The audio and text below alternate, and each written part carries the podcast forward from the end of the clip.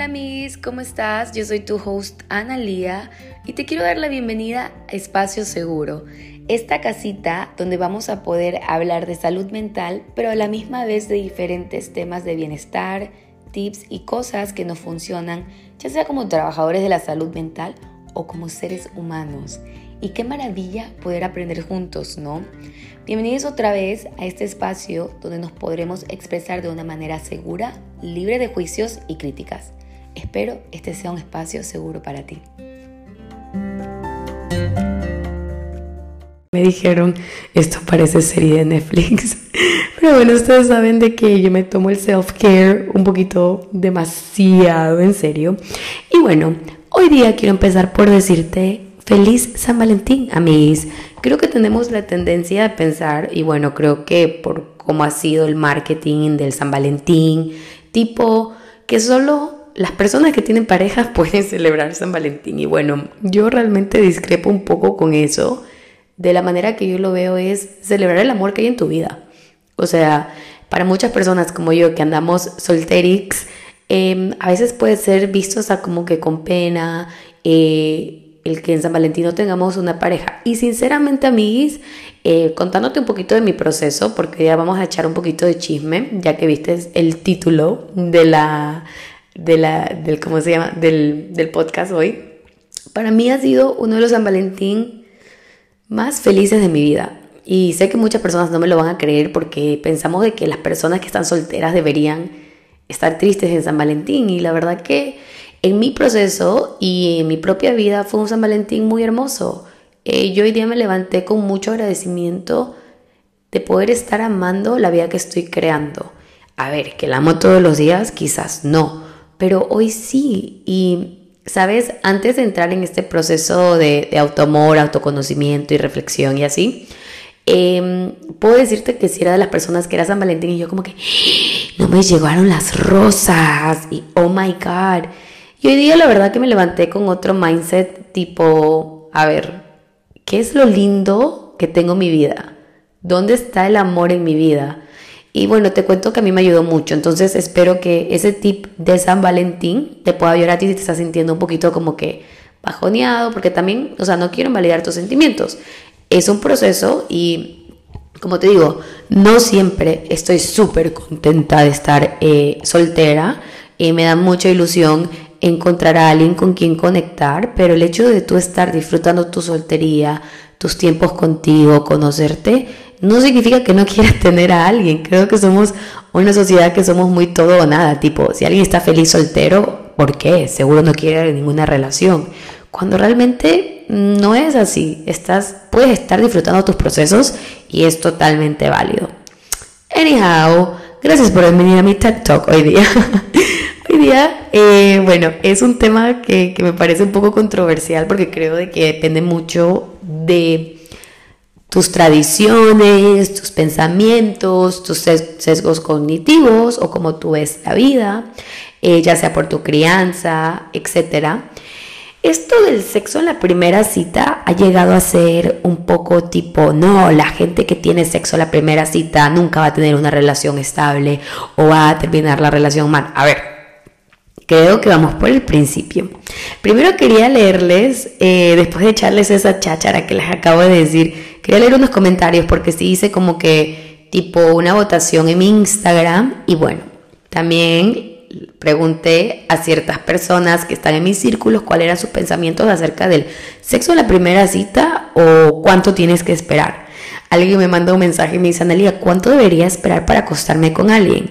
Y bueno, yo di la respuesta favorita de un psicólogo. Depende. y sé que muchos de ustedes me van a odiar, ¿no? Pero créeme, créeme, créeme, créeme que tengo un punto. Bueno, los comentarios que escuché del sexo en la primera cita, ciertas personas, alguien me dijo, no, ¿cómo vas a creer?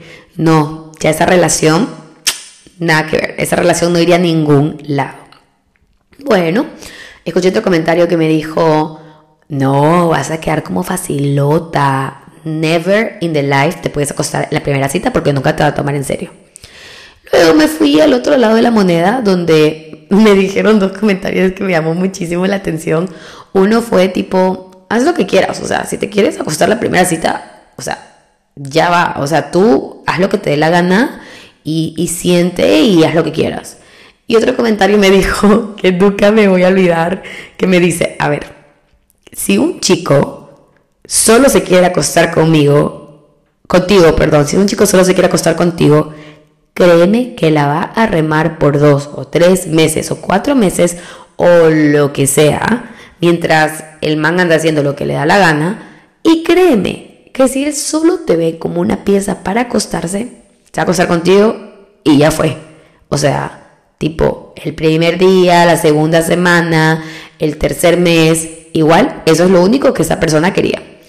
Y bueno, la verdad me parecieron comentarios muy interesantes porque sí he escuchado los diferentes lados de la moneda en diferentes conversaciones. Y creo que muchas de las personas que me dijeron estos comentarios entendí de dónde venía su punto. Y creo que no hay una respuesta concreta de qué es lo correcto o lo incorrecto. Siento yo que lo que es correcto para mí puede que no sea correcto para ti. Creo también que es muy importante entender con la persona con la que estás lidiando. Entonces, Analía obviamente llevó esta conversación un poquito más deep y fue a preguntar a su psicólogo. Entonces, bueno, tuve la conversación con mi psicólogo porque estábamos hablando un tema un poco deep, de un poco profundo de la confianza, de cómo sabes cuando puedes confiar en alguien, por ejemplo, Em, yo no he sido eh, hipócrita aquí en el podcast ni en el Instagram, o sea, soy psicóloga, pero tengo mis áreas vulnerables y algo que a mí sí me cuesta mucho es la confianza. Entonces, sobre todo pareja, ya sea por mis experiencias previas, etcétera, ¿no? Entonces estábamos conversando un poco aquí con mi psicólogo y me pareció muy interesante porque ahora estoy viendo un psicólogo hombre y, y me gustó mucho escuchar su punto de vista, porque a ver, yo también puedo tener mis sesgos como mujer, como feminista y, pensar ciertas cosas son de cierta manera, cuando creo yo que, bueno, eh, no hay negro o blanco, hay grises. Entonces, aquí a mis tips de en base a la conversación que tuve con mi psicólogo y en base a lo que escuché y bueno, experiencia en terapia en general. Bueno, ahí también les voy a compartir un este, un artículo que leí por aquí que también me pareció muy cool. Pero bueno, empezando por lo que veníamos, ya saben que yo corro por 10.000 lados y nos perdemos poco. Pero te prometo que esta conversación, alguito sacas de acá. Em, lo que me dijo mi psicólogo, que me llamó muchísimo la atención, fue, presta atención a los comportamientos de la persona que tienes al frente tuyo. Ahí yo entré, ah, sí, porque tenemos la tendencia a idealizar cuando nos gusta alguien. Por ejemplo, te voy a poner un ejemplo. Digamos que estoy saliendo con alguien eh, o me estoy, me estoy conociendo y el chico me encanta físicamente, más que todo, más que lo que diga, me parece divino. Hay una probabilidad de que quizás yo no le preste mucha atención a ciertos comportamientos que quizás alguien que no me guste mucho los identificaría como con banderas rojas, banderas naranjas, que es como que pasa con cautela, bandera roja tipo sal corriendo de ahí y bandera verde que es procede. ¿Ya? Entonces ahí tienes más o menos el ejemplo.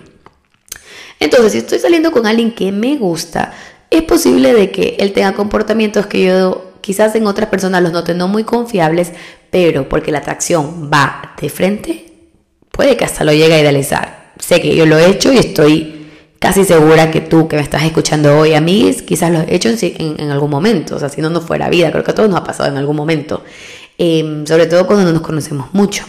Entonces, cuando él me dijo de, mira los comportamientos de la persona, o sea, realmente, por ejemplo, si es alguien, estamos hablando de persona X, si es alguien que lo que dice y lo que hace no se alinea, ok, Quizás no significa que no puedo confiar con él, en él de una, pero quizás sí sería importante prestarle un poquito de atención a cómo se comporta, porque lo que está diciendo y lo que está haciendo como que mm, no me suena mucho. Va. Entonces, ese le puedo poner una bandera naranja.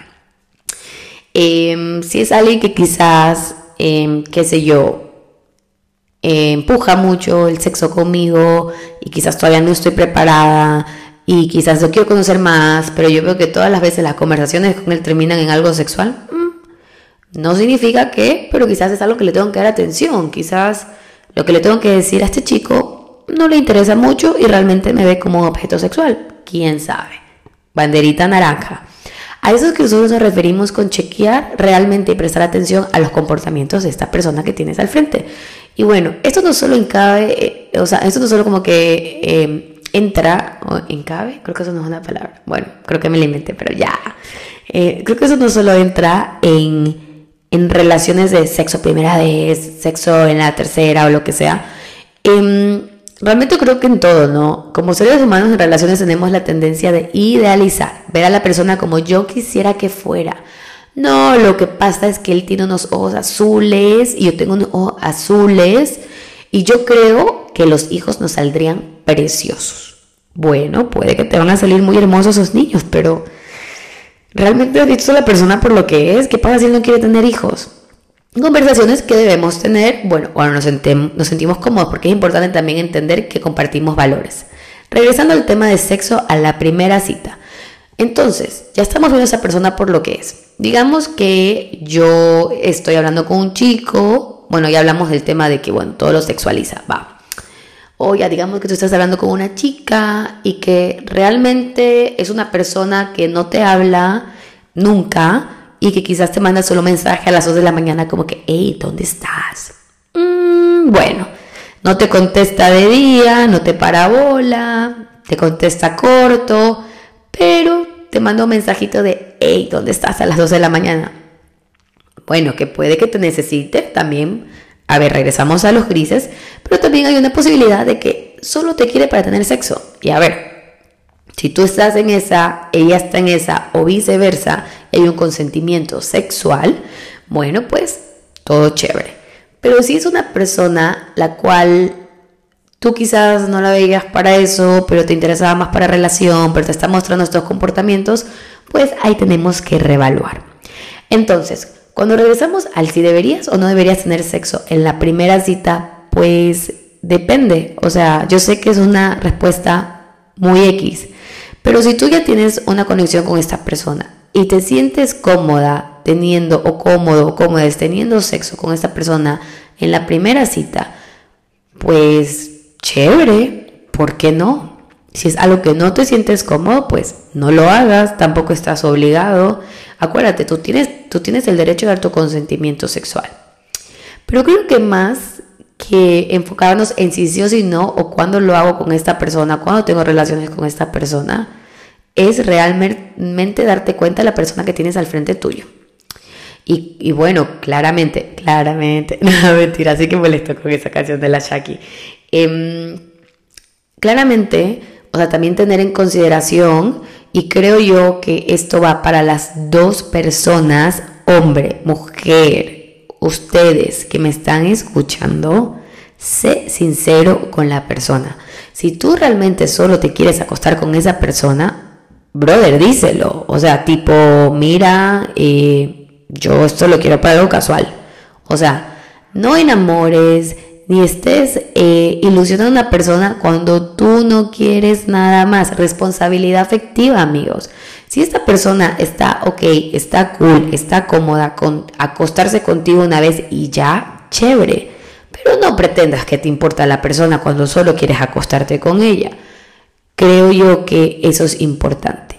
Pero tú que estás del otro lado, que te estás cuestionando si te acuestas o no te acuestas con esta persona, pues nada, mi sugerencia es mira a la persona que tienes al frente tuyo y ve si confías en ella. Y también obviamente ve si te sientes cómodo o no. Al final del día creo yo que nada te garantiza que esta persona va a estar contigo si te acostaste con ella en la primera cita o en la tercera cita. Creo que hay otros factores. Conozco muchas personas que se han acostado en la primera cita y ahorita tienen 10.000 años de matrimonio y son súper felices, se aman, son soulmates, son lo más. O también conozco personas que esperaron 3, 4 meses para acostarse con la persona y realmente, como les decía, se acostó con esa persona y chao, adiós, no nos vimos nunca más. Te dejé de contestar, te dice ghosting. A lo que vengo. Nada está escrito. Nada se sabe.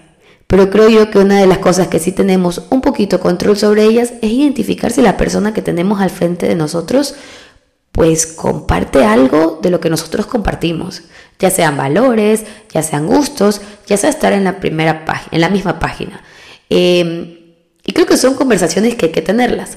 No te digo que siempre te van a decir la verdad em, o no te digo que siempre te van a mentir. Eso es algo que está incierto. Pero para cuidarnos un poquito nuestro corazón y quizás nuestras emociones o cuidar en las que estamos, bueno, obviamente cualquier cosita que vayan a hacer, siempre protegidos, pero también conocer a la persona. Como te digo, haz lo que te plazca, pero conoce a esa persona por lo que es, por lo que te demuestra, no por lo que, ay, sería lindo que, que me mande un mensaje, ay, sería lindo que haga esto. Y tampoco, una de las cosas que también leí fue el no idolatrar lo mínimo que hace esa persona, tipo, es que hoy día me mandó buenos días. Bueno, lindo, no lo quiero minimizar, lindo ese mensaje de buenos días, pero también ve otros factores que vayan indicando que esta persona em,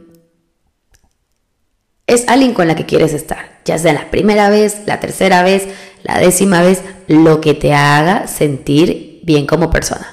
Bueno, y entonces acá dice unos articulitos, articulitos, escucho raro, articulitos que leí, mira, acá dice tener sexo en la primera cita, a ver qué dice acá, ups, se me cerró, perdón amigues, acá dice, Tener sexo en la primera cita reduce la posibilidad de que acabéis siendo pareja, mito o realidad. Y esto lo escribe Marina Pinilla y es de la revista o bueno, de la página Yas.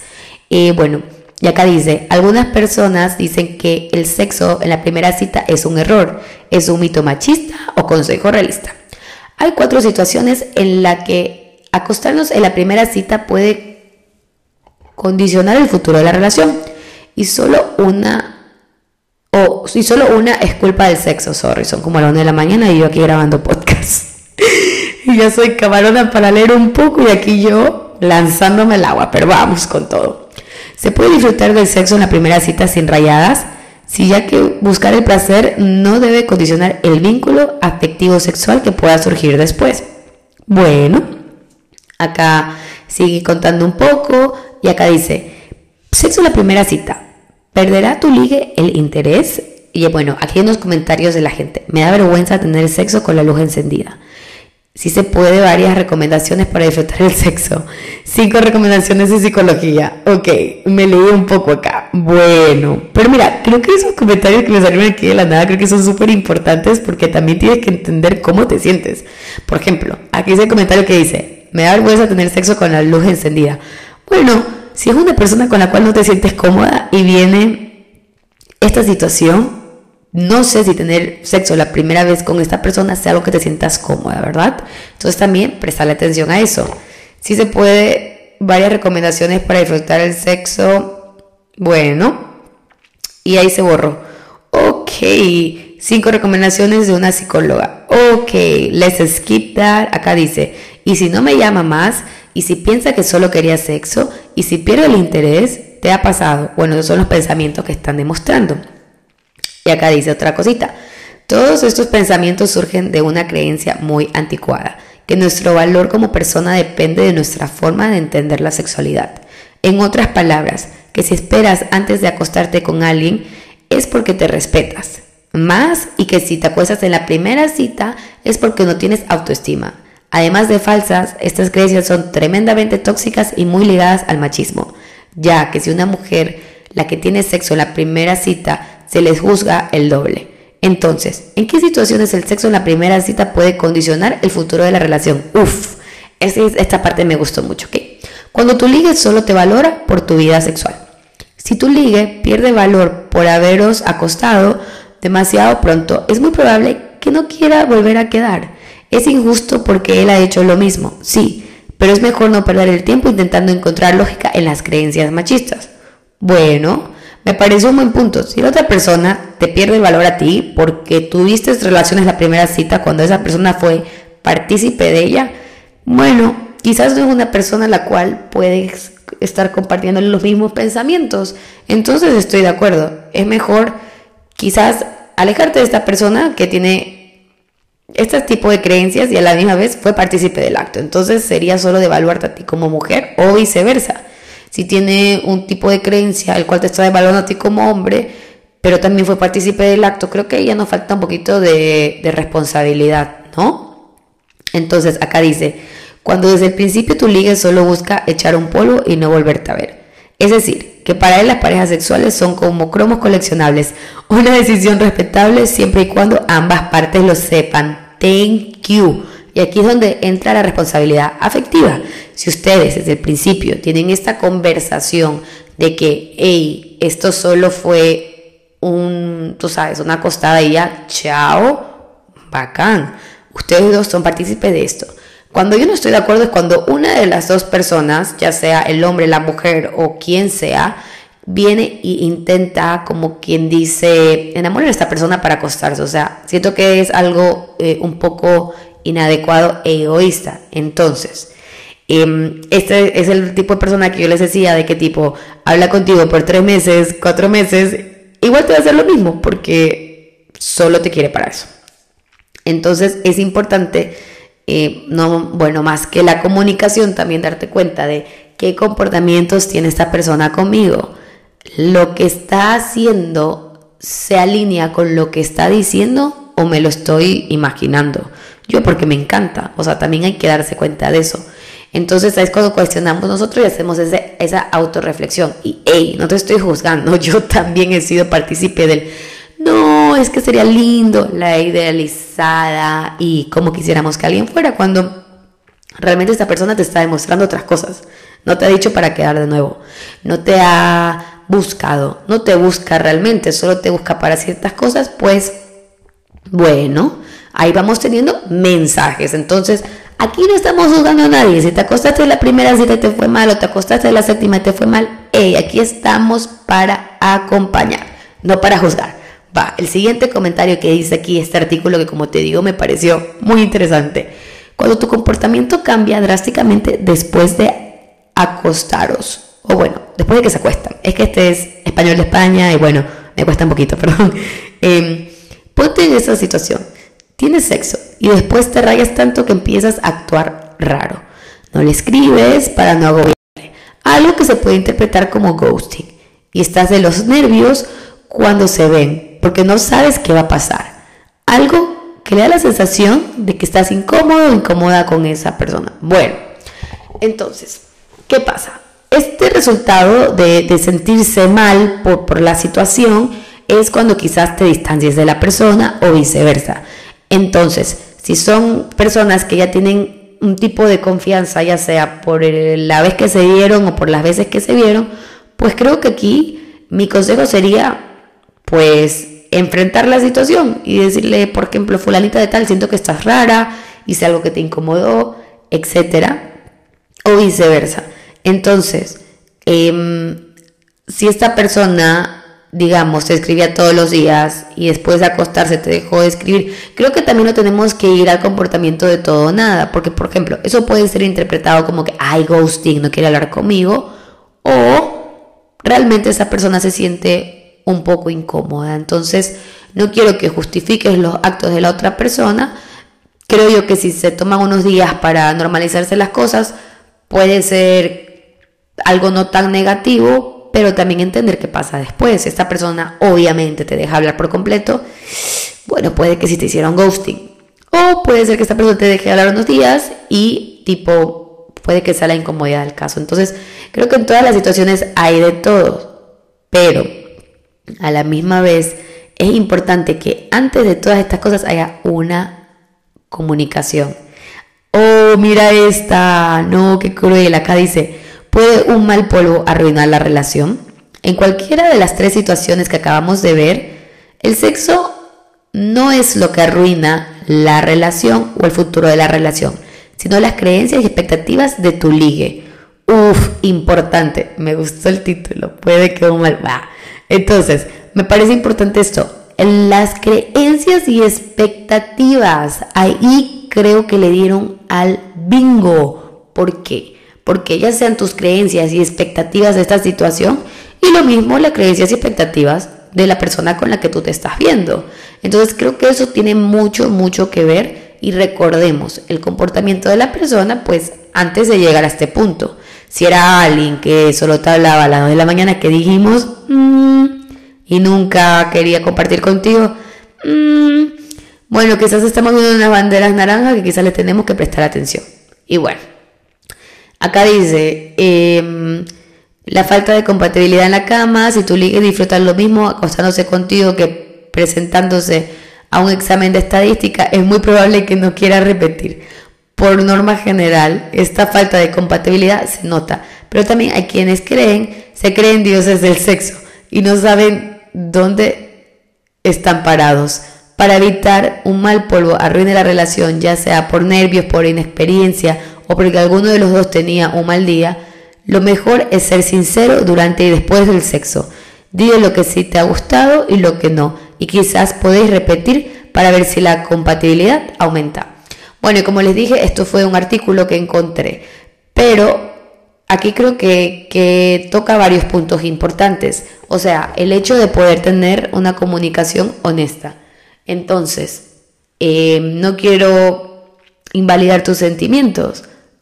Ha pasado muchas veces de que una persona, o, puede pasar, de que una persona te diga ciertas cosas y que luego cambie drásticamente. O sea, no te digo que no es algo que no pueda pasar, puede pasar. Pero mi recomendación para estas situaciones es escúchate.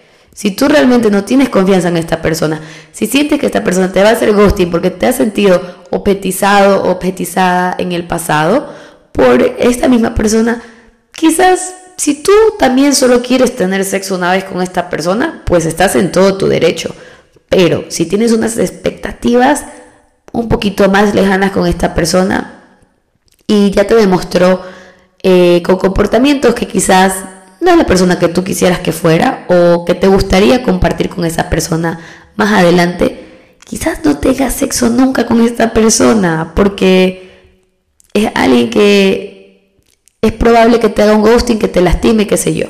Entonces, mi recomendación otra vez es, no idealices a la persona, ve a la persona por lo que es, eh, presta atención a sus comportamientos y escúchate. Así que, en conclusión, no hay una respuesta positiva, negativa, la que ganó, la que perdió. No, depende. No podemos ver todas las situaciones blanco y negro. Ahí regresamos a nuestras creencias limitantes. Pero también creo que debemos estar pendientes de la persona que tenemos al frente. Y si ellos también tienen estas creencias limitantes o si simplemente te están manipulando para tener el acto. Que a ver, una vez más, si tú también quieres algo pasajero, todo bien, todo chévere. Pero ve a la persona por lo que es. Y de acuerdo a eso, toma tu decisión si es con alguien de que quieres tener sexo hoy, mañana o never. Pero escúchate. Espero, bueno, este chismecito te haya servido de algo. Espero encuentres a la persona que te haga sentir seguro, segura y que te valore porque recuerda que vales muchísimo, muchísimo. Y que si alguien no puede ver tu valor, no hace de que tú valgas menos. ¿Sabías que hay gente que no sabe nada de diamantes y no por eso los diamantes en Tiffany están más baratos? Así que recuérdalo, porque una persona no puede ver lo increíble que eres, no significa que no seas increíble, amigues. Te mando un beso de aquí a la luna y espero no perderme tanto y hablar pronto. Que estés muy bien. Gracias por estar aquí. Gracias por escucharme. Gracias por vibrar, conmigo. Y gracias por compartir tu energía. Y gracias por volver. Y nada, estamos en contacto. Chao, amiguis. Muchísimas gracias por estar hoy aquí y compartir tu energía conmigo. Gracias por escucharme, pero también por escucharte. Espero este haya sido un espacio seguro para ti. Nos vemos la próxima, amigos. Chao.